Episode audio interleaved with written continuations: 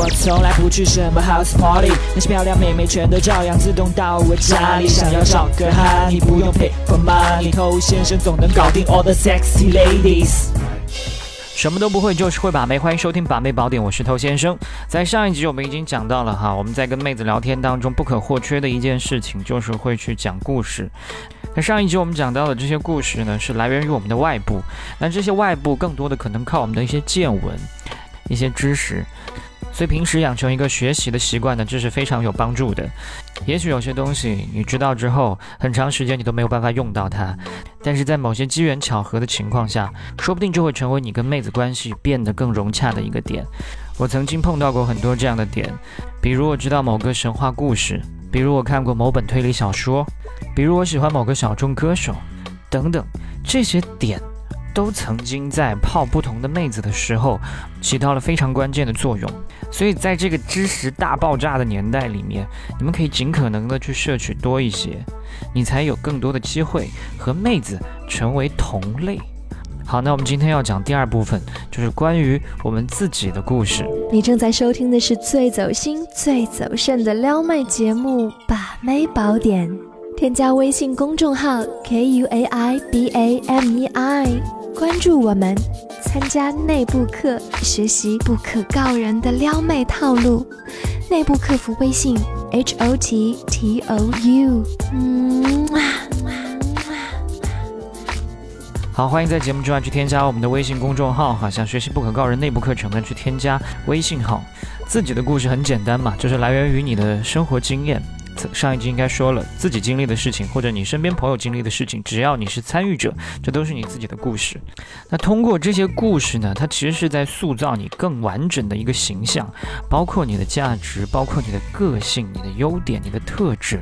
有些兄弟说不知道怎么去吸引妹子，那这不就是一种吸引吗？当妹子通过一个故事，通过你的这些经历，她会看到你不同的方面。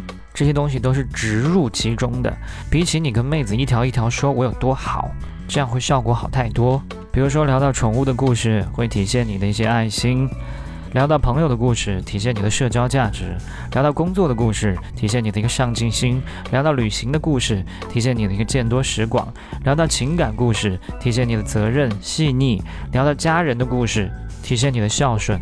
啊，我自己是有一个屡试不爽关于跟家人之间的故事啊。那这个故事呢，把很多妹子都聊哭了。那本来我的形象并不是特别乖的那种，那搭配这样的一个故事，会有一个很强烈的反差。那这个故事在内部课里面分享给兄弟之后，有些兄弟很贱，他直接拿去跟妹子说，结果把妹子也搞哭。啊，这个我们不鼓励，是吧？尽可能从自己的生活当中去挖掘。那我们的故事实际上就是我们精神世界回忆当中的一部分。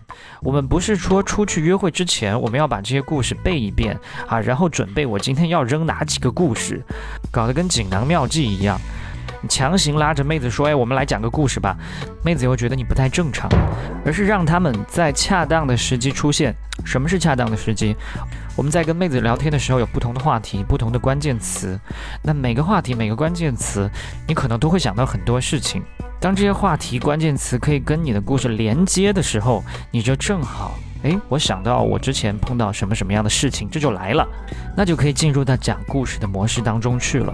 那讲故事首先一点，一定要注意这个节奏，有的时候该舒缓，有的时候该紧张，而不是一个频率到底，那样很容易催眠。OK，你的情绪也要跟随着这个故事的走向发生不同的变化，该柔和的时候柔和，该惊讶的时候惊讶，它一定是在变化的。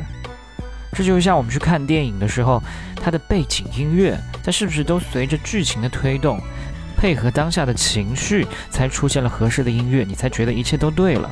那当这个故事当中有一些人物说了一些什么样的话，这些台词，我们尽可能的去做到对他们有不同的处理。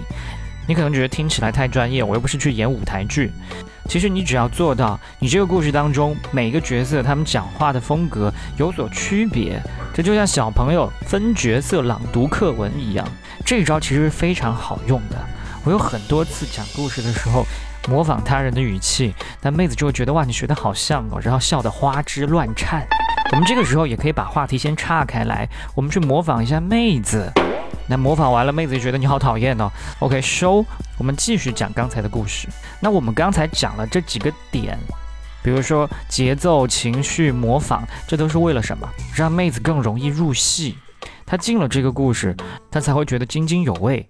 而且她听进去之后呢，你所植入的你的一些个人信息，它就通通的给接收到了。OK，今天就跟你讲这么多，那你好好体会，找时间练一练，找到这种感觉。我是头先生，祝你早日成功。